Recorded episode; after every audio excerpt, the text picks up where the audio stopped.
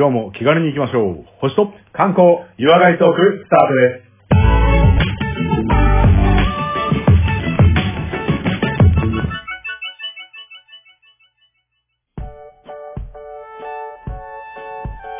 はい。というわけで次はですね、レオさんによります観光のお話ですけども、今日はどこの観光を教えていただけ、あ、連れてっていただけますでしょうかはい、よろしくお願いします。はいお願いしますご案内しますはい場所ですけれども、はいえー場所は、えー長野県になります。長野県。はいはいはいはい。はいいいですね。住みやすい長野県はねうん。ぜひちょっとこう、暑い日なんかは涼しんでいただきたいんですが、はいはい。なんか長野県で思いつく、うん。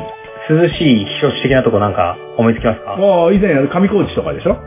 上高地、ね美しが原とか、はい。あの、こう、あとこう、セレブが集まる街といえば、あー軽井沢。ありがとうございます。うん今日はですね、はい軽井沢なんですけど、はい。ここで、うんまあ普通に軽井沢の観光のお話してたら、まあちょっと素人じゃないですか。いやいやいやいや。ああ、はいはい。じゃあ、まあ僕ぐらいのこう、なんつうんですかね、うんあの、博学な人になってくると、はい。もっと寄せていきますが、うん今回は、うんえー長野県軽井沢町にあります、うん一つのうんホテル、はい。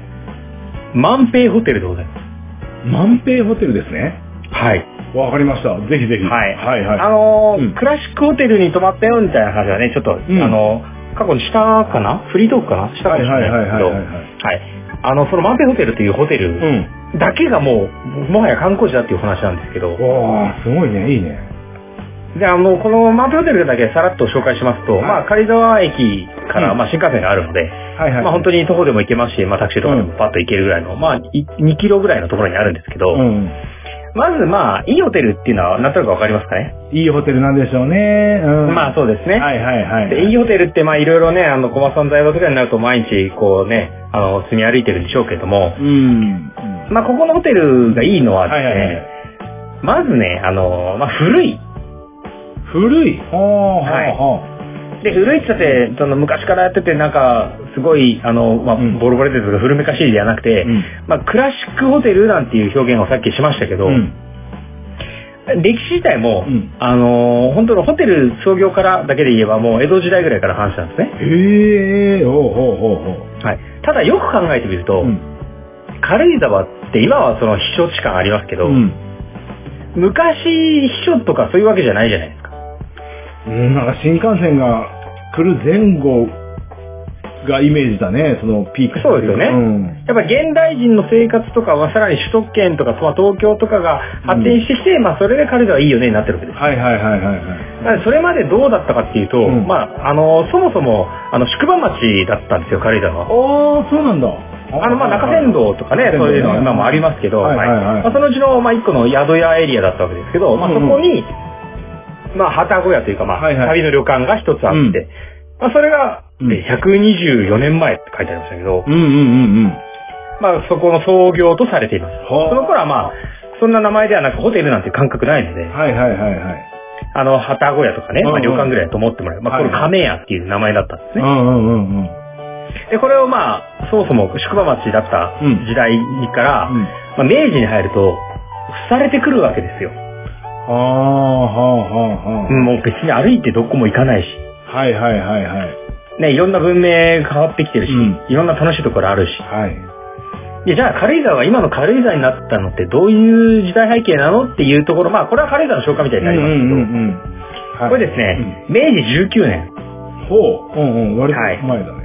まあまあまあ、そうですね。まあ、あの、やっと西洋文化が普通になってきたぞぐらいのうん。頃に、うんうんうんまあ、その宣教師さんが、はい。あの、英語教師と一緒にですね、まあ、軽井沢に来るんですよ。はあはあはあはあ。うん。で、まあ、もう今もそうですけど、まあ、本当、日本の東京暑いねって言ってるわけですよ。はいはい。暑いねってね。ね。あその時に、え、っていうか、え、何ここめっちゃ涼しいんだけどと。うん。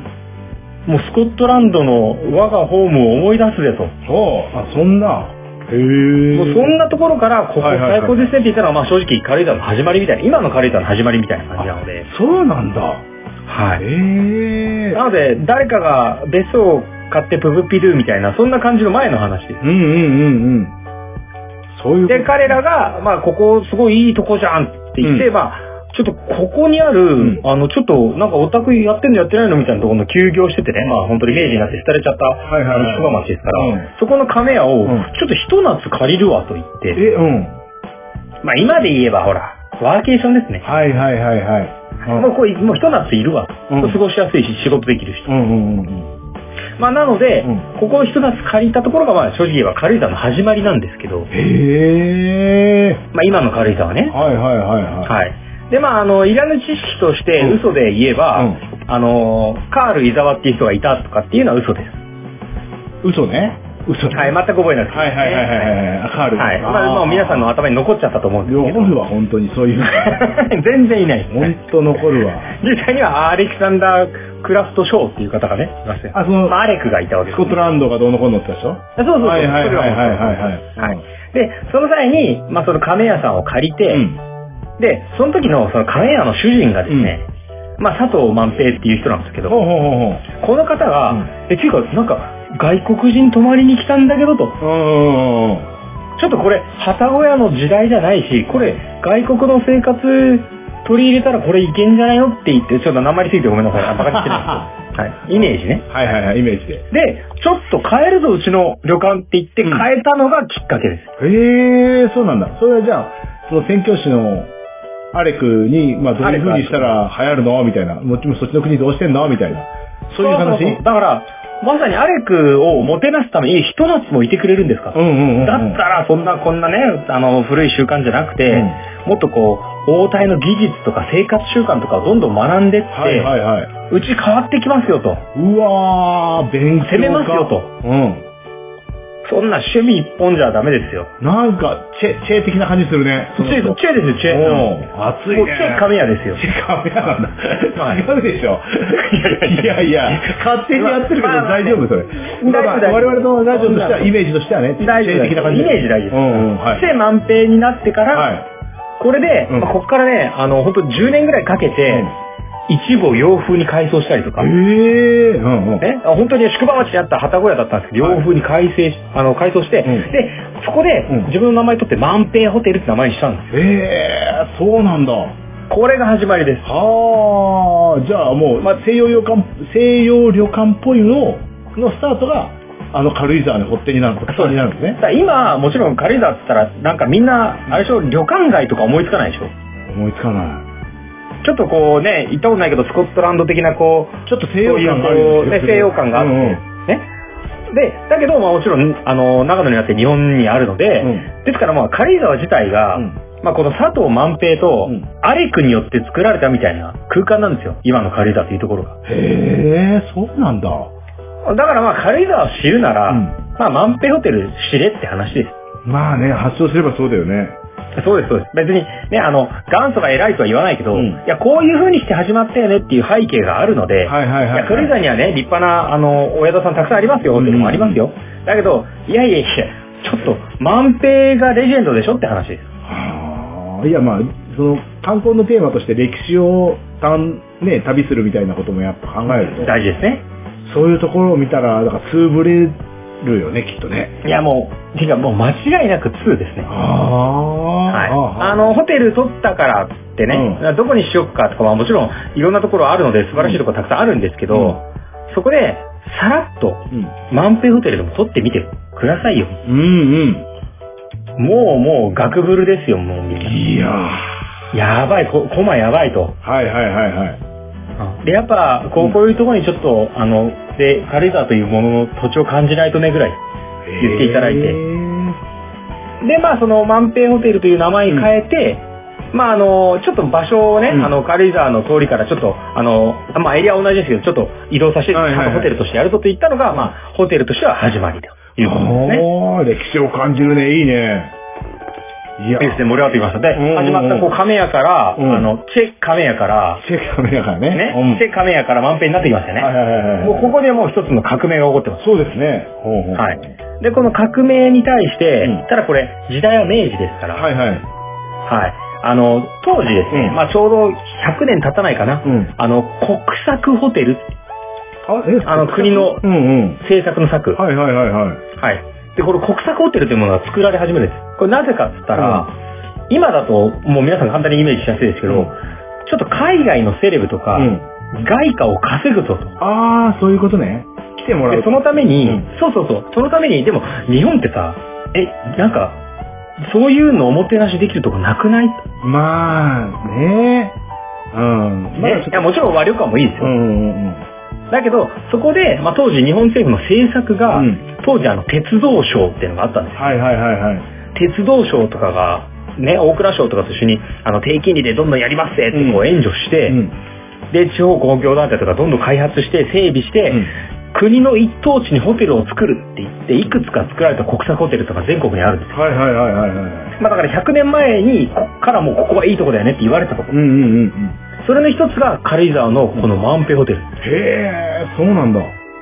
だもう元々、この国際観光政策のもとに、外国人をもてなすぞと言って、国際観光ホテルが作られた。一番じゃあその当時で言うと先進的なものを、あ、もう原点ですよ。力の入れ方もそう、だから、あのーたくさんあったであろうね、今は今もありますけど、和旅館とか旗小屋的なところから、はいその、チェ・マンペイがですね、うん。あの、革命を起こしたことによって、はいい、や、オタクちょっと先進的だし、ちょっと国としても、ぜひやってほしいわ。バックアップしたいと。はいはいはい。で、も、国のもう代表的な日本を代表するというホテルになっていったっていうのが、これはあの、国策ホテルとの縁が始まります。うわーそうなんだ。いや、国策として観光で外貨稼ごうっていうのは、ちょっと今まで歴史とかね、学んでてもあんまりこう出てこないですけど、そうね。日本はまあ、び貧乏な国ってあれですけども、うん。まあ、ね、あの、為替があんまり良くなかったりすれば、やっぱ、そうね、まだ、まだね、足元見られてます。はいはいはいはい。そう考えると、まああと、あのーまあ地図で言うと、フォアイーストな国でしょ？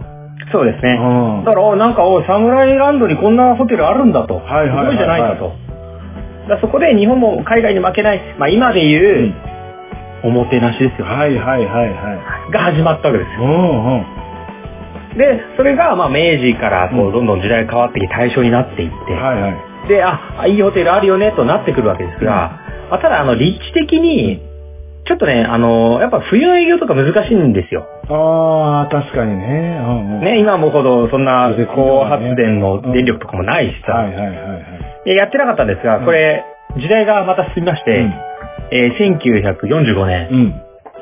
うん。まあ、つまり終戦を迎えまして、あー終戦の時だね。うん。はい。まあ、この満平ホテル自体残ってたんですけど、うんそこで、まあ、もちろんそんな、ホテルとか観光だとか言ってる場合じゃなくて何もやってなかったんで、はいはいまあ、半分クローズしてたんですよね。うんその時に、まあ、とりあえず全館営業停止して、で、その時に、まあ、回復させるために目をつけたのが、うん。やっぱ、GHQ ですよね。おー、はいはいはいはい。出てきますよね、やっうんうんうんぱ、あのパイプ野郎が。はい。そうですね。ここいいんじゃない？みたいになるわけです。そうそうそう、そういうことなんですよ。ここいいんじゃない？と。うん。で、冬も営業しなさいと。うん。ここをアメリカ軍の保養地にします、みたいな。大正解です。はい。え、はい大正解なの？大正解です。ですので、うんまあ、統計営業が可能となるように、はい GHQ 金出すから、うん。金出すから。米軍将校向けうんの宿泊施設しなさいと。ええー、マジで？はい、米軍、あの、リラックスさせなさいと。それこそ一番、まあ、ドル箱って言ったら申し訳ないけど、ま稼げる人たちが来たわけだね。そうです、そうです。で、むしろ認められたんですいいとこにいいのあんじゃん。はいはいはいはい。で、これによって、まあ、言い方変えちゃえば、あの、接収されたわけですけど、はいはいはいはい。まあ、ただ、すごく、あ、いいね、ここって言って注目されたのも事実ですよね。はいはいはいはい。で、それで、まあ、あの、戦後何年かはそういった、あの、米軍将校向けとかになるんですけど、はい。まあ、そこで、あの、接種が解除されて、今の通常営業へと再開していって、で、まあ、建物も当時を残しつつ、んまあ、リニューアルとか、うんあの、改装とかもして、うんしっかりと、あの、歴史と建物を残しながら現在に至るというのが今のワンペイホテルです。はあ、いや、なんか歴史を感じるな、それ。でしょ？ちゃんとあるでしょ？うん。なんかその GHQ がまた入ってくることによって、新しいノウハウなのか、新しい見方。そうね、そうね。外国人に対する接客に関しての、なんか一歩、あの、日本のホテルよりも進んでますよね。いや、もうすでにだってもう明治の段階で、うんあの、もう、チェ万平がそこに気づいてますから。はあ、すごい、これからはね、外国じゃあの、まあ、畳じゃないと。はいはいはい畳が悪いって意味じゃなくて、うんうんうんうん。そういうのを作らなきゃいけないと。はい。ですからこの革命に乗り出して、いや、リスクはあるかもしれないよ。うんね、こんな終わってる旗小屋で何すんのってなったけど、そこにいろんな人が注目したから現在までやってこれた。いいや、外国の旅行客が今後来るっていうやつですよね。先見の明いや、もう本当に80年前から言ってたから、それ。おーし戦争が収まればもう外国人来るみたいな。そうそうそう。わ先見の目ありまくり。うんうんうんうん。もうリスクを取って前に出た、はい満平の勝ちですよ。うわ、ちょ、もうチェですよね。チェですよ、これ。どっちが古いかわかんないけどね。まあもしかしたらチェよりもそうですね、満まあ、平、ジャンチェですよね。はい。で、まあ、チェの、まあ、歴史の凄さは分かったと思うんですけど、はい。まあ、ちょっとじゃあ、あの、行ってみましょう。皆さんご案内しましょう。うん、うんあーぜひお願いしねます。はいで、。ほら、つぶって行くでしょ、うんはいはいはい満平に、うんその時にさ、あの、君知ってると言って、こう、いろいろ話したいと思うので、思う。ちょっとそこをちょっとお勧めしていきおたいと思うんでけど、はい。まずじゃあ、そうですね、建築からお話ししましょうか。うん、はいはいはいはい。ね。うん。まあ古い建物なんだからまあ、さぞ立派でしょっていうね、考えありますけど、うんまあ、ただ逆に言えば、旗小屋からだからどんぐらいの規模なのみたいなのあるかと思いますけど、うんうんうんまあ改装も加えてますし、はいまあ、当時、あの、チェ満平は相当先見の目ありますから、はい。もうこれあの戦前にもうすでにあの建築家を呼んで設計してうん洋風に変えてるんですよ。へで、この時が、まあ、建築家のこれ、久米ゴンクローさんっていう方の設計なんですけど、ーはいはいはいはい。これ今もですね、あの、この、久米、あの、建建設っていうの久米設計か、うん。っていうのがありまして、はい。まあこれ相当一流のの会社ですけど、はい。あの、まあ例えば今も残ってる実績で言えば、うん。赤坂サカスとか、ええー、そうなんだ。恵比寿ガーデンプレイスと。まあああいったところ手掛けてるその久米設計の、まあ創立者ですよ、うんうんうんうん。の方にもうすでに頼んでる。へで、この人若い頃から目つけたとかじゃなくてえ。、うん。もう当時からこの久米さん相当エリートですから、うん。あの、ちなみにこの久米さんのお父さん、うん。あの、皇居の二重橋とか設計してます。お父さんってことはもう2世代にわたって建築家もう、もうスーパーエリートエースみたいな方に、サラブレットだ。ね、うんそれはただの軽井沢の田舎ですよ、まだ。うんうん全然軽井沢バズってない時ですよ。うんその時に、いや、ちょっと頼むわと。でも、その久米さんももう相当な、もう匠ですから、はい。もう久米さんはですね、あの、ぜひこの、こう、建てるんですけど、まあすごい建物を建てるというよりは、はい。これあの、彼がね、万平ホテルを手掛ける際に言ったことがありまして、ほうほうほう。建築とは、うんその土地に生えたものだから、うん。すなわち土地にマッチしなければならないと。ああ。いやね、スーパービルディングを建てるんだとかじゃないんですよ。うんうんうんうん。土地に合うように、新州民家のデザインを見て、うん。そういったものもヒントにしているっていうのを彼、残してます、言い葉で。やー、まあ確かにそうですね。いや、そ、それが一番いいと思います。いいと思いますって、まああれですけども。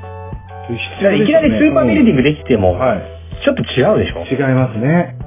ねうん。だここの風土にあってこそだよねっていうことで、はいこの人取り入れて、うんもちろん建築のね、いろんな技法は使われてるんですけど、はいまあ、我々素人でも言われるのは、うんこれあの、ぜひね、訪れていただければ一発でわかるんですけど、はいまずあの、ハーフティンバーと言われうるん。木造建築の技法です。ハーフティンバハーフティンバーですー。ね。ハーフはわかりますね半分。はい。ティンバーっていうのはまあ森なんですけども、うんうんうん。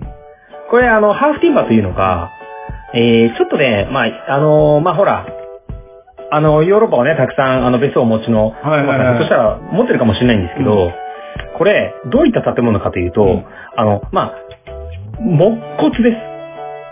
あー、鉄筋コンクリートプラス木造そうそうそう木骨、木造なんですけど、で、その木骨がうん、外に出てるもの。これ、うんうん。こんなの見たことないですかね、こういう。あの、白い、こう、もちろん、あの、あはいはいはいはい。うん。木の骨組みが外に出てるやつ。はいはいはいはい。うん。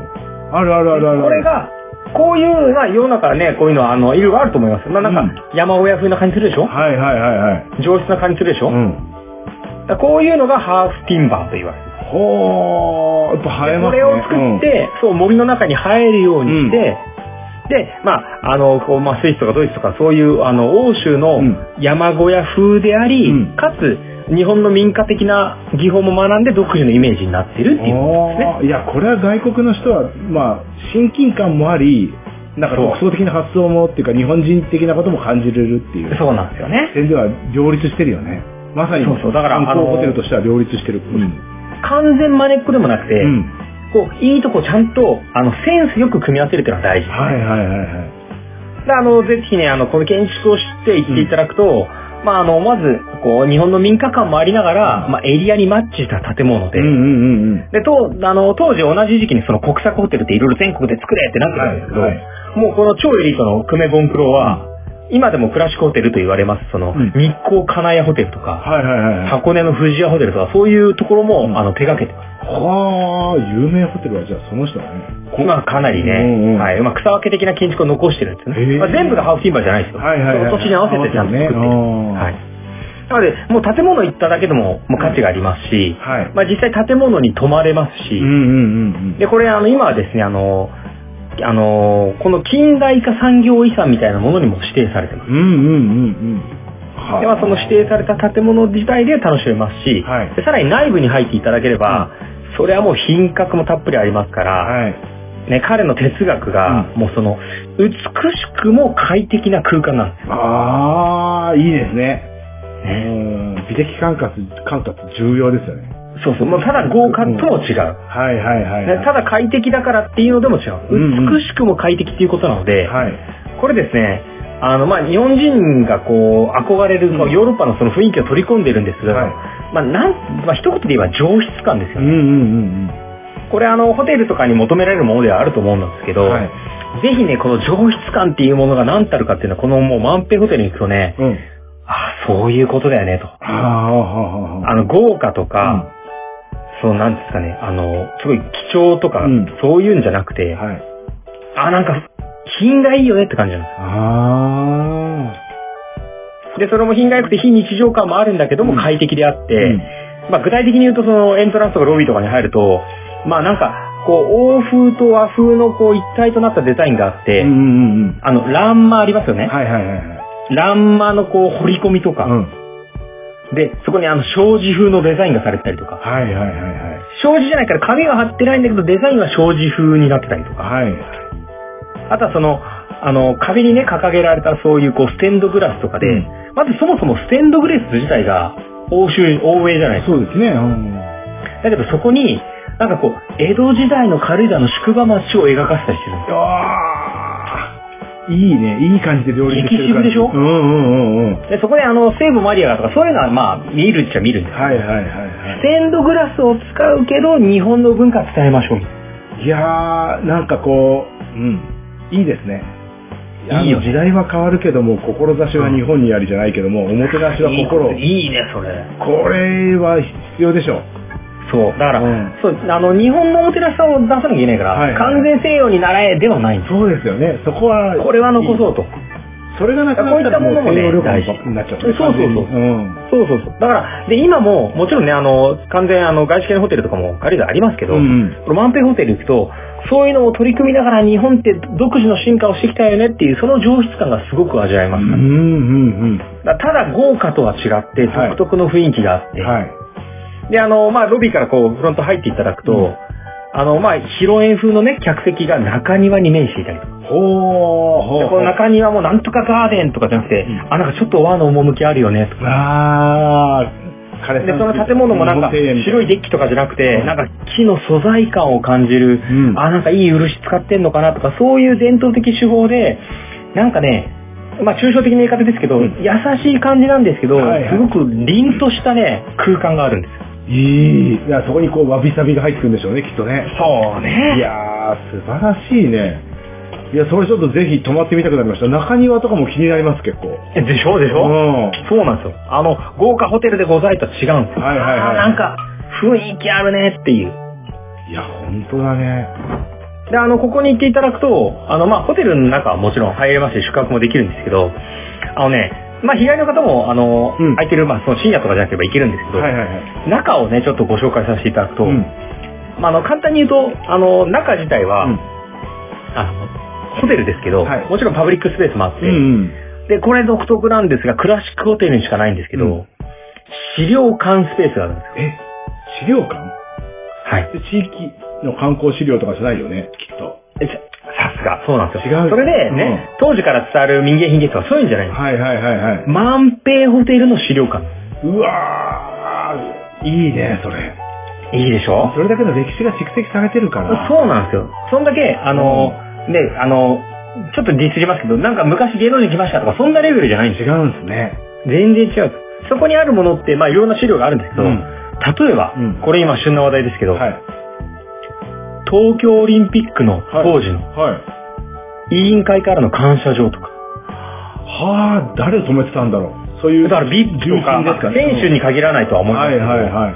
まあもちろんそういう、当時ね、どんだけこう優遇できる日本のいいホテルがあったかわからないんですけど、まあそれでもその、あの、軽井沢エリアにすごいホテルがあるよということで多分貢献もしてるんですよね。うんうんうんで、さらにその、まあ各、こう、都市のこう、首相とかね、うん。はい。が、あのなんか、海外の方とこう、会談に使った時の椅子とかテーブルとかもあったりとか、はい。あとは、まあ有名、このマンペホテルってかなり有名なエピソードなんですけど、はいコマさんのマブダチのあの、んマジジョンいるじゃないマジジョンね。はいはいはい。マジジョン。陽子小野と一緒になった。そう、ヨーコ・オノトーンのマジジョンいるじゃないですか。まああの、ジョン・レノンが一家で、うん。避暑地の、うん。その、まあ常宿としてはいはいはいはい。何年間も使っていたっていう。それそんなもののこう備品があったりします。そういえばなんか聞いたことある。あ、あります？いやいや、ジョンに聞いたわけじゃないですけど。あ、ジョン、あ、リンゴに聞いたもん。いや違う違う違う違う。まあそういう文献を読んだことがあります。あうん。あ、さすが。そういうことです。ああ、そうなんだ。だから、あの、ホテルのヨーコ紹介だったちょっとまた、軽井沢の満平行こうよと。はいはいはいはい。そこで、まあ、ね、当時から、まあ、もちろん西洋文化はもちろん東京にもありますけど、はいはいはい。ただ、あの、軽井沢にあるあのいいホテルあったよねと言って使われたっていうのも、まあ、うんこの満平の一つの歴史ですよね。ああ、すごい。いやーなんで、常宿にしてたので、うんあもう、いつもどうもと。まあ、もう当時からもうスーパースターですからね。はいはいはいはい。もう日本に来てる時点でスーパースターですから、はい。うん。まあ、そのスーパースターが、まあ、あえて選んでいたところですし、うん。で、その、まあ、ホテル自体がそうですけど、もうこれ、はい。当たり前っちゃ当たり前かもしれないですけど、はい。ジョンの部屋あります。ええー、すごいっすね。はい。当時からジョンが使っていた部屋です。今展示室になってるとか？使ってないでしょだって。それ夢がないでしょ。え、実際使えるの？言っていいですか？はい、お願いします。じゃあ興奮していただければと思いますけど、うんえー、まああの、改装とか加えると、まあ本館があったりとかね、はいはいはい新館があったりとか、まあいろいろあるんですけど、うんはいはい当時から残るん本館と言われるもの、はい。まあメインの建物、うん。ここのクラシックツインと言われるお部屋、はい。和洋混合のお部屋になってるんですが、はい。そのうちの一つ、うん。128号室、うん。ここが、はい。ジョン・レノンとうん小野洋子が夏に休暇を過ごしていたお部屋、今でも泊まれます。うわー、すっげえ、そうなんだ。へえ、いやー、スーパーロマンあるでしょ？うん。ね気になりません？うん、まあ、その辺のね、あの、まあ、あんまり、ねあんまりまあ、私としては、その、糸目はつけないって感じなんですけど。まあそうですよね。んまあ、小間さん大罰ぐらいやったらね、あの、札束で泊まらせるって言えばいいんですけど。いやいや、今時札束を持ってるのはどうかと思うけどさ。あ、そうかさ、あの、じゃあペイペイでって言えばいいんですけど。はいなんだろう、なんだろう、なんだかあっても安っぽく聞こえる。あ 不思議だね。まあなので、あの、まあ、支払い方法は別に、ただ、はいはいはい。これ128泊まれるんですよ。うん。えただ、すごいね、あの、お高くてとか、すごい条件があるんでしょとかね。はいはいはいじゃなくて、うんこれ、一応、確認をしましたら、あの、ホテルのお部屋の指定はできないので、確約っていうのはなかなか難しいんですよ。うんうんうんうん。ただ、はい。リクエストを上げていたら、はい。空き状況によっては普通にアサインしてくれる。へえ、でも、同日に泊まれる人は、何割かがこう、そこを指定するじゃろうなって感じはしますけどね。まあ、毎回するかわかんないですね。あーあ、そうなんだ。毎回その部屋を指定する人が毎日かどうかは別ですけど、うんまあ、ただ、あの、一応よかったらそこをお願いしたいんですけどと言うと、うん。そこは、あの、全然普通に叶えてくれる。へえ、いいね。いいでしょ？いい。なんかそれに伴ったサービスとかがあったりするのかなみたいな。気になっちゃいます気になっちゃいますね。まあそうですよね。まあそんだけね、あの、ジョンが使ってたとかね、はいはいはいはい。まあすごい方が使ってたってあれば、じゃあぜひそんな彼の面影も感じながらちょっと滞在の、はいはいはい。ね、ご紹介させていきますけぜひども、ぜね、はい。滞在についてですけれども、まあいろんな、まあもちろん宿泊なんでね、あの、泊まっていただいて、あの、ゆっくり過ごしていただければいいんですけど、はい。ただ、まああの、僕が今回このマンペホテルを伝えたいのは、うんいやもうマンペホテル行くこと自体が観光ですって話なんですよ。ひ。おうほうほうほう。だからここを基準にどっかの軽井沢に行きましょうとかじゃなくて、はいはいはいはもうマンペホテルで過ごしてください。い。うん。じゃあまず、まあお泊まりしました。うんまあお部屋案内されました。はいはい。で、まあ、ね、おお部屋行っていただいて、で、まあ夕食ももちろん素晴らしいんですけども、はいやっぱいいホテルにははい、つきものなね、はあはあ重い扉がありますよね。重い扉。重い扉が。重い扉といえばバーですね。バーでございます。はいはいはいはい。はい。うん。ぜひね、あのーまあ、こういう時は、はい。あの、バー行きましょああ、じゃあ背伸びして。う。背伸びして。そんな背伸びなんか全然する必要ないですから。ああ。最初にその扉を押すという行為だけあれば大丈夫です。そうだね。我々みたいなゲコメンズでもいけるのかなでもゲコメンでも、もう僕ゲコメン堂々と行きました。おほうほうほうほう。で、あの、まあもちろんいいバーっていうのは世の中にたくさんありますし、うんあのね、完全なこう、現代風のバーもいろいろあるんですけど、はいはいはいはい。実際ここは、うん。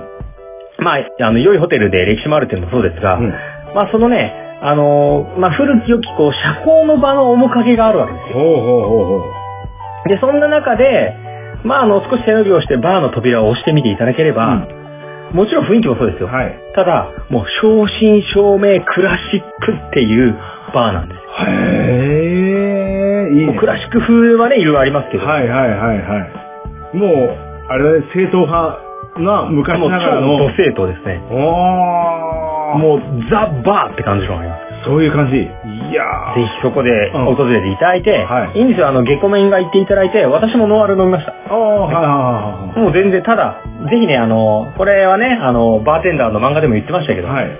ね、飲めなくてもいいんです。ただ、うんアルコールは苦手なんですけども、何かこんな気分で、こんな味のものありますかと、ぜひリクエストしてください。おー、はいはいはいはい。したらいろいろ作ってくれますから、あなたのためにということで。いやー、あなたに合ったカクテルご用意しましたってやつですよね。そうです。おー。で、さらにね、あの、もちろん月光じゃない人はもう、あの、たくさん飲んでいただければいいんですが、うんまあ、あの、オリジナルカクテルもうん。ご用意してますので、はいはいはい。ちょっとね、あの、まあ、細かなどういう混ぜ方とかはまた別ですけど、はいはいはいはい。ちょっとオリジナルカクテルうん2つあるんですけども、いやー、うん、一個期待したのがある、まあ、ちょっとね、あ、の、ウォッカをベースにした、こう、レモンとか、うんそういったものを、まあ、すっきり爽やか系なカクテル。はい。こちら、うん。名前を、うん霧の軽井沢って。おー、いいね、軽井沢ね。ね。霧がまた多そうだから。あーっと霧がかってくるのねうん、はいはい。一つ感あるでしょ？はい、ありますはい。ね。で、もう一つが、はい今度ジンをベースにちょっと赤っぽくして、はい。で、あの、レモンとかで酸っぱいんですが、まあちょっと懐かしい味。うん。これを、うん。軽井沢の夕焼けというカクテルですね。はあ、はあ、はあ、はあ、はあ、はあ。いや、いいね。あの、アルコールがね、あの、飲めない僕らからしたらもうただの憧れでしかないですけど、憧れですね。まあ、ぜひ、んあの、知ってても知らなくてもいいので、覚えなくてもいいので、はいあの何かオリジナルのものあるんですかと言っていただいて、はい。こんなものいかがですかと言って。いやー、俺はさっきのジョン・レノンの話が出てきたから、ジョン・レノンが愛したお酒みたいなやつがあっても、いやー、面白いそういうリクエストもあるかもしれないですね。ね本当はい、こういう話がありますとか。ジョン・レノまあ、ンさんは。もちろん今いる人がね、接客してるかどうかはまた別ですけどさ、こういう話がありますよとか、うん。バーテンダーの売りはトークでもあります。そうですよね。ねうん何年前のこの日、あ何年前の、まあ、ジョン・レノンがこの場で飲んでたお酒がこれかっていう思いに、そうね旅をする。このお席に座ってたっていう話を先代から聞いております。はいはいはいはそういうの感じよい。いいよね。そういうのいいですからね、もちろんあの、1000、2000のそのワンドリンクだと思いますけれども、はいはいはい。その際に、あ、俺この空間でいただいてるんだっていうのがまず大事な過ごし方です。いやー、もう以前の萩の時と一緒だよね。そう。中華村塾、小華村塾の時の、そうこの松ここで松陰先生が思うのと一緒。はいはいはい。ここにいたのかなとか、うん。ね、ここに GHQ とパイプいたのかなとか。はいはい。GHK のパイプっていうの。パイプ言う。まあまあ。なんで？まあまあ、そういうね。うで、マッカーサーファン大丈夫別に大丈夫だと思う。あのさっきの、なまる英語もちょっとクレーム出ちゃうかもしれないけど大丈夫。あ、で、で、そこは、あの、いいホテルマッカーさんにね言ってきます。そうはい。言ってましたから。うん。それを味わっていただいて、はい。で、まあ、あの、バーを毎晩行っていただいてもいいですし、うんうんまあ、そこでゆっくりとして夜を過ごしていただいて、はい翌朝もまあ全然早くから観光行かなくていいですか？ら。ああ、じゃあ、あの、しっかりいいベッドでお休みいただいて、うん。あとね、僕ね、ちょっとお勧めしたいなって思うのが、はい。翌日の朝食なんですよ。おーおーおーで、朝食って、まあもちろんいいろんなところ美味しいですけど、これ出してるの何かって言ったら、あの、タイトルだけ聞くと、ああって感じですが、うん。どういうメニューかってアメリカンブレックファストです。アメリカンなんだ。はい。だから、なんか、あ、よく聞くやつでしょと。はいはいはいはい。どんなイメージですか？えーソーセージ、エッグベネディクト、パンとかそんな感じでしょ？あ、もうバッチリ。はい、あとはミルク。もう皆さんが思いつくやつ。うんそうそう。はいはいはいはい。だから卵料理、ねクロワッサン卵をどんな風にしますか？と、ベーコン、ハム、ジャム、ヨーグルト。はいはいはいはい。で、パンをお選びいただきます。うんそんな感じですけど、はいまあ、今は皆さんが想像できるスタンダードです。うんうんただうんうん。う、ん。これ、厳しく言えば、珍しさとか、新しい突発的なことじゃなくて、ブームも追ってないですから、うんまあまずごまかしは効かないです。はいはいはいはで、ごまかし効かない王道で勝負してるってのもそうですけど、うん王道ですけい。ど、うん。王道っていうものを始めたのどこだって話です。あ、そうな。王道発祥の地が。まあ、そうですもちろんアメリカンブレックファーストっていうそのジャンルはあったとう思うんですけど、ん。ただ、欧米人を迎えるんだ。はいはいはいはい。メリカの将校が来た時に満足してもらえるものを出すんだって言って、もう本当に、あの、当時なんか、それこそ味噌汁とかご飯出してたと思いますよはいはいはいはい。うんうんうんうん。だけど、当時見よう見まねで覚えた卵料理、うんサラダ、ね。で、言葉もね、片言だったと思いますけど、それでも外国の方をもてなすんだっていう姿が、このアメリカンブレックファーストの歴史なんです。うわー、いいね。じゃあきっとパイプとかも食ってたんだね、それね、朝食で。え、パパイプ言うな、パイプ。そう絶対パイプ。パイプやってたよね。パイプ食いながらやってたよね。パイプやってたって違う話。いやいやいやいや。いややばいやばい、いかがわしい番組です。はいはいはい。うん。パイプもね、やってましたよ、多分。だ よね。うん。わあ、そうだから、あ、そっかって、この国で始まったアメリカンブレックファーストって、うん。こういうところが作り上げてきたんだよなっていうのをぜひ感じてほしいんですよ。やっぱ、だからそういうところも、シェイが取り入れに、こう、一生懸命貢献したってことですよね。努力家なやつ。そうなんですよね。そんな日本の後ぐらいなんか味噌汁にご飯だろうとかじゃなくて、うんうんうんうん。い、や、ちょっとでも、卵料理出してほしいって言うからやろうよと。うんうん。ね、あと、厚焼き卵じゃなくて、はいはいはい。なんか、エッグベネディクトってのがあるらしくてさ、つってはい作ってみようよと。はいはいはいはい。それでもてなして、うんまあ、そ最初は不格好だったかもしれないですよ。はいはい。だけどその心からのもてなしっていう歴史がどんどん完成へと導いていって、うん今は王道となり、うん今も昔も変わらず愛されてるっていうのはこのアメリカンブレックファーストなんでいやー、なんか、心意気というか、す。そもてなす心の根本的なもの？なんかそういうものを感じさせちゃうね。う。そう。で、あの、うん改革も恐れずに、はいはいはい最初から満点は取れないかもしれないけど、でもやろうよっていう、その、意志を感じますよ。もう意思自体がもうおもてなしと思いたい。その、いいこと言うな、意志自体がおもてなし。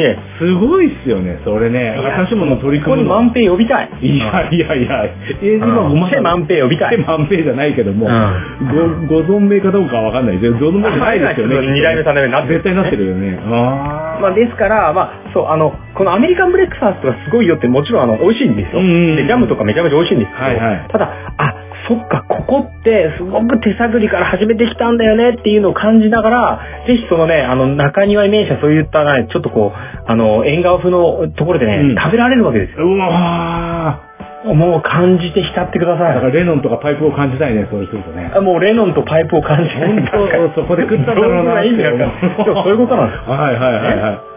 そうで、そこには、あ昔レノンがなんかたくさん弾いてたって売ってくれって言われたピアノとかあったりしますか？え、本当いや、その、まあ、ピアノでも何でもいいですけども、だから、はい。時計にね、あの、セットされてて、時間になるから、一つ一つ、ねステンドグラスでも柱でもいいですうから、んうん。あ、この柱がとか感じてくださいよ。いやー、いいね。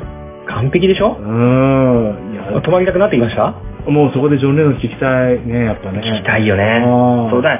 まあぜひね、あの、まあバーと朝食と、まああと、あの、もちろん宿泊もそうなんですけど、うんまあ少しでもね、はいはいはい。あの、日帰りでも、やっぱり、あの、楽しんでいただけるように、万平さんは器広くかなり、あの、間口広げてくれてますから、うんうんまあ、ぶっちゃけ、あの、夜に訪れれば別にバーだけでも行けますし、はいはい。あ、そうなんだ。で、あの、朝食夕食だけでも、もちろんレストランとして使っていただけますし、はいはいはい。はい。ただ、ただ一番まあ、ライトに使えるんじゃないかなっていう、最後の、こううん滞在の仕方としては、はいあの、カフェテラスがあります。あ、そうなんだ。はいあ、俺。うん。いや、中に入れるってだけでも十分いいですけどね。いや、ぜひ、あの、中に入っていただくだけでもね、ちょっと見せてくださいでも全然いいと思いますけど、うんうんうんぜひね、あの、カフェテラスしていただいて、はい。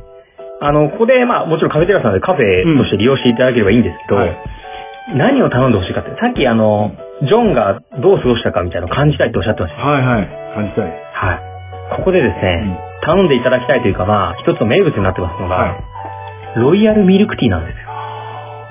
うーん、ロイイヤルミルクティー。ロイヤルミルクティー。えーご存知ですよね。あの、すっげえミルクティーってことですよね。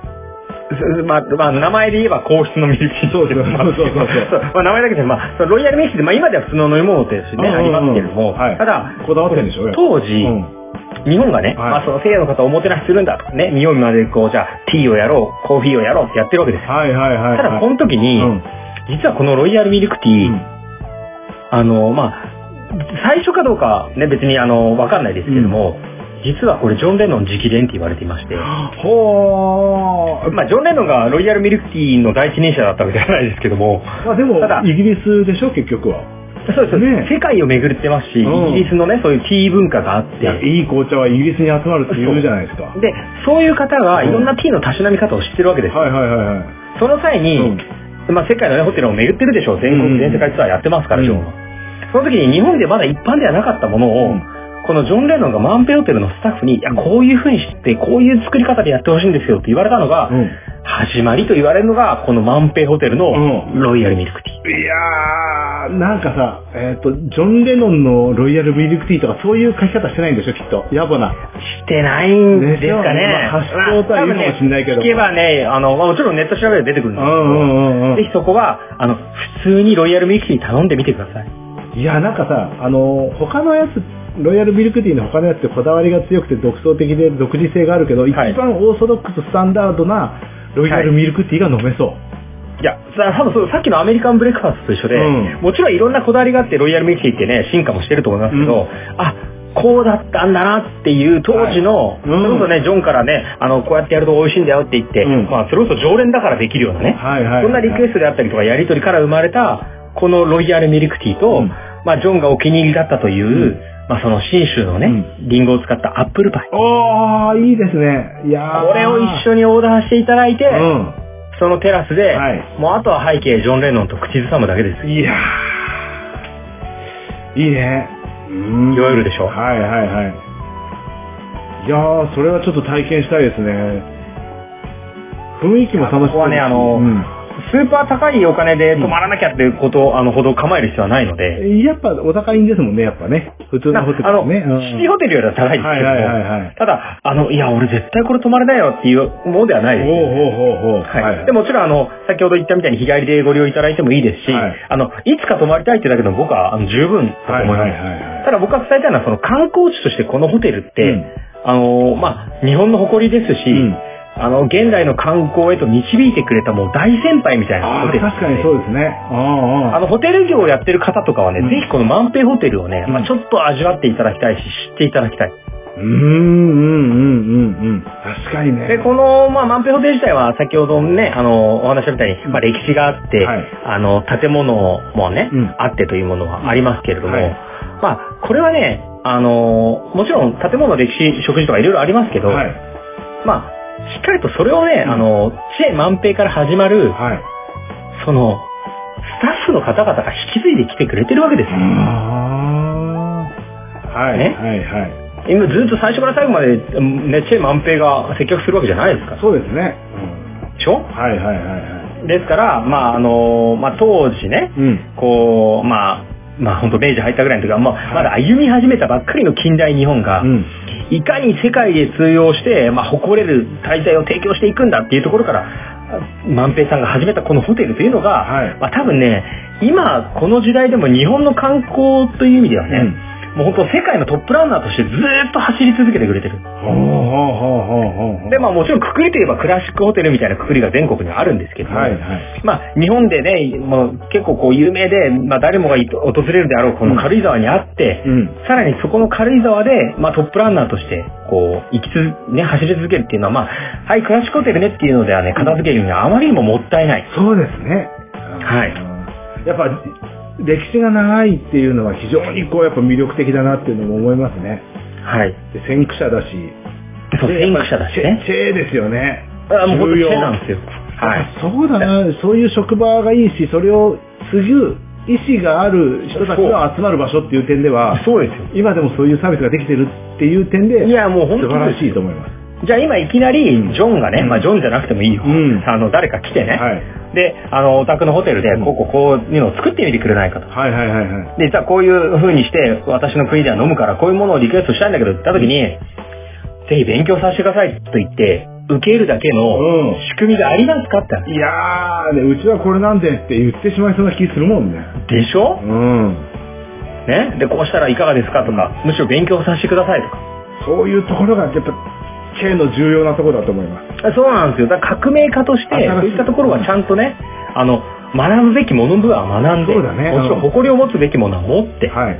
ね。そして、あの、もちろん有名人とか、しあの、首相とか泊まりに来ますけど、うん何よりその、先ほど言ったみたいに、有名人であろうが一般人であろうが、まあ、遠からず近からず、で、またゲストのその温度感を見ながら、はいまあ、サービスの密度を変えていくっていう、その、なんか、ベテランの背中を見てずっとこう、うん引き継がれてきた、その、スタッフさんたちっていうものが、まあ、その、何よりも今財産として、実際におもてなしをしてくれるわけです。はいはいはいはい。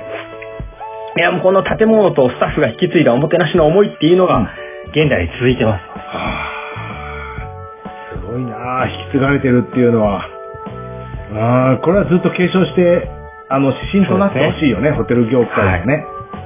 だから建物に入った、うん建物を見たとか、はい味わったとかはいね、あと、スタッフに声をかけられた。うんすべてが観光です。はいはいはいはい。そこのすべてが観光で、皆さんのいい思い出として、で、あの、まあ、最後にね、これ、あの、万平、チェ万平のね、はいはい二代目を引き継いだ、うん。これ、あの、お婿さんに来てくれた方なのかな？二代目はいはいはい万平さんなんですけども、うんまあ、この方も理念としての言葉が、もうこの万平ホテルのモットーとして残ってまして、ああ、いいですね。これ、あの、創業以来の精神、うんうんうん。ぜひ簡単な言葉で表されてますので、はいちょっと、こちら最後にお伝えして最後にしたいと思うんですけぜひども、お願いします。では万平、二代目万平さんの理念であります。えーおもてなしは心、うん。ホテルは人なり。ああ。やっぱさ、AI 化が進んでいく中さ、重要。その、最後ね人っていうのはね。そう。あだからここに歴史がどうとあ。か、はいはいはいはいね、。すごい豪華だとか全然ない。うん。おもてなしはハートですよ。はいはいはいはい。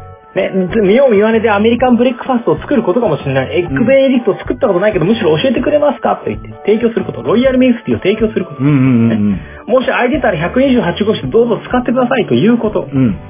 うん。そういったもので、ぜひ、あの、日帰りでも宿泊でも、まあ、あの、このね、万平ホテルを訪れることで、うんまあ、その観光の思いというものを、うんまあ、ぜひね、あなたが感じたその思いを万平ホテルにまた残していっていただいて、はい。その上質さにさらに磨きをかけていただければと思いますので、あぜひ、うん軽井沢万平ホテル自体ではい観光を楽しんでいただければと思います。あ。はあ。いやー、いいなー。バンペホテル行きたくなってきましたね。歴史もさすが。深いし、うんあとそ、やっぱその、古いだけじゃない。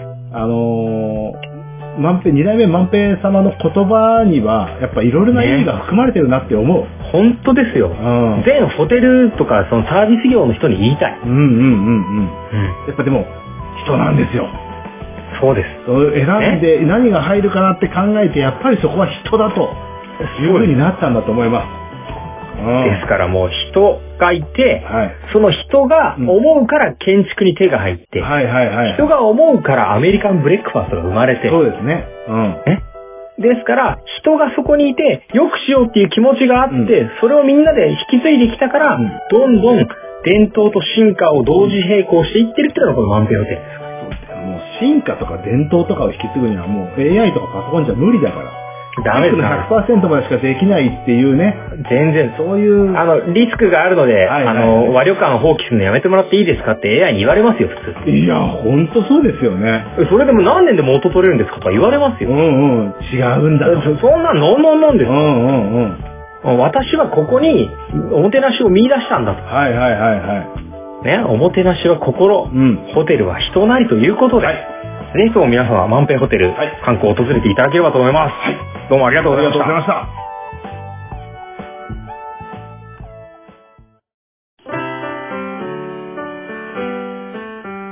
はい、それでは第76回収録お疲れ様でした。いやーありがとうございます。お疲れ様でした。すいません、ちょっと長くなりました、私。いやいや、なんか万平ホテルの熱がね、やっぱあるんで、はい。やっぱこう違うなっていうのがやっぱ伝わってきますね。あ、本当ですかね。別に、あの、うんなんか、手数料もらってるとかないですからね。えー、え、ないの？なんかそのぐらいいやいやベタ褒めだったので。いや、ひょっとしたら、まあ多分リスナーに、あ、の、万平のね、関係者の方いるかもしれないんで、ありがとうございます、なるかもしれないですけど、むしろ、あの、私が紹介させて買っていただきましただけです。いやー、でも、やっぱいいですよね。そういうホテル、やっぱ泊まってみたいですよね。まあ、行くことが目的となるホテルって結構、こう、数知れるじゃないですか。確かにそうだ、確かにそうだ。うん。どこどこに行きたいからここに泊まるじゃないですか。はいはい。だからここに泊まりたいが目的地になってほしいですね。うんそれは一番、まあホテルとしても一番楽しんでいただけるっていう点ではいいですよね。で、あの、まあ、こういうコロナ事情だからってわけじゃないですけど、うんなんか、あの、どっか泊まって、はい、朝は午前中こっち行って、で、車で移動して午後こっち行って、何時の新幹線でとかっていう旅行をどうしても日本人ってしがちじゃないですか。うん、そうだね。確かに。で、あの、もう一回見直そうとかね、まあそれこそ、はいなんかワーケーションしようとか言ってるみたいに、まあ、ちょっとこう、滞在の流れをゆっくりすることって大事だよねっていう時代に、はいはいはいあの、その過ごす側、まあ、あうんの、うん観光に行く側と、受け入れる側、お宿さんとかはい旅行会社さんとか、うん。そういうのも変化してきているので、うんまあそういった時にはやっぱこう、ああ、こういう過ごし方があるのって大事だなと思ったんですよね。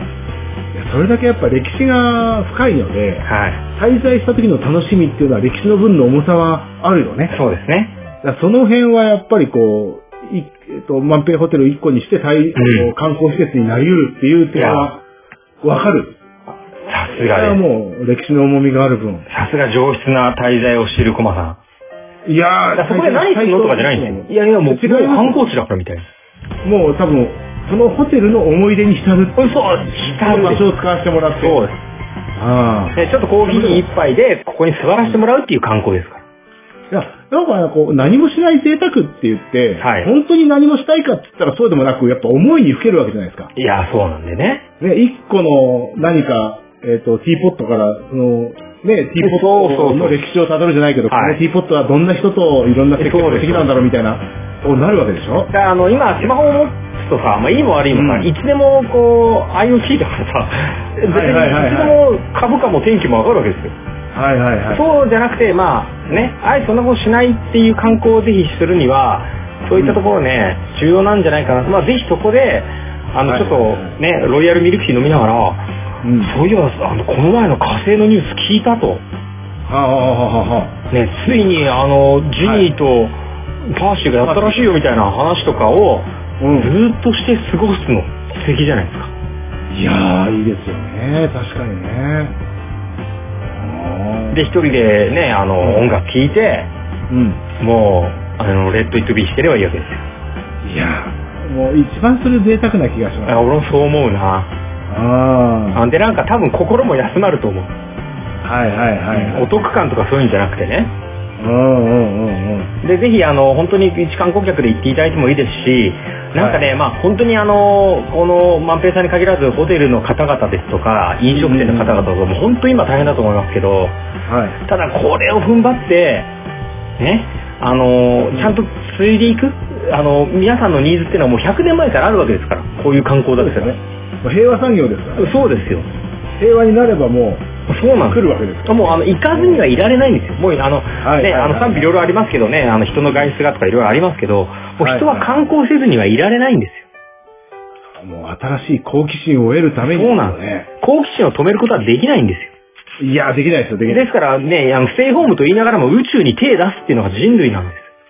まあ、それでゲ、あのー便利なのがインターネットツールなんかは IoT はありますけどもそうそうそうリアルな体験っていうのはやっぱり行かないと。だからリアルな体験をして、うんそこで、あ、そういえば昨日のニュースでさ、こんなのがあってって、それ素敵な話じゃないですか。うんうんうんうん。思いは大気圏を超えてですよ。そうですよね。そして思いは時代を超えて、はいここで、ジョンもヨーコと飲んだのかなと。はいはいはいはい。いいですね。ね、ここでパイプもやりやがったなと。ああ。なんかその、観光の話、歴史下ったりするけど、はい。宇宙はこう未来に行くみたいなね話すると、なんかこのラジオ番組は過去に行ったり未来に行ったり結構忙しい感じいや、がする素敵じゃないですか？その幅の広さやばくないですか？幅の広さやばい。そこがもう好奇心を書きな、書きいや、そうなんですよ。こんな番組あります？宇宙とギリシャ神話と観光で歴史も超えちゃってるみたいな。そうだね。いろいろ超えてるんだね。いや、本当ですよ。うんごいわ。ですからこんなにファンがついてきてくれていると思いますので、いつも励ましていただいている皆さんも本当にありがとうございますと。本当にありがとうございます。もう皆様あってこその第76回でございますので、はい。はい、引き続きあの宇宙への好奇心、ね、あのギリシャ神話リクエスト多数いただいてます。あとあの観光地のリクエストメッセージもたくさんいただいてますので、はいぜひあの引き続き皆様のあのその思いをね、あのはい我々は繋いでいきたいと思いますので、つなげましょう。ね、ポッドキャストは人なりでございますので、そうだね。人なりです。あの皆様からのメッセージ、リクエストこちらで、あの、ぼはい手先を紹介したいと思います。はいえー宛先は、メールアドレス、小文字で、k-o-m-a-l-e-o、数字の15、ローマ字を見しますと、コマレオ15、アットマーク、gmail.com です。えーまた、ツイッターやフェイスブックを行っております。えーハッシュタグ、星と観光などで、えーつぶやいていただいて、えーまたは我々がつぶやいているものをたくさんシェア、いいねしていただければと思います。はい、えー番組の応援メッセージやリクエストいただいた方には番組特製のステッカーもご用意しておりますので、ぜひ、まあ、直接メールでね、はいえー送信先というか送っていただければそちらの方に送りたいと思いますので、ぜひもらってやってください。はい。はい。えーそれでは、えーうん次回は、えー77回ですね。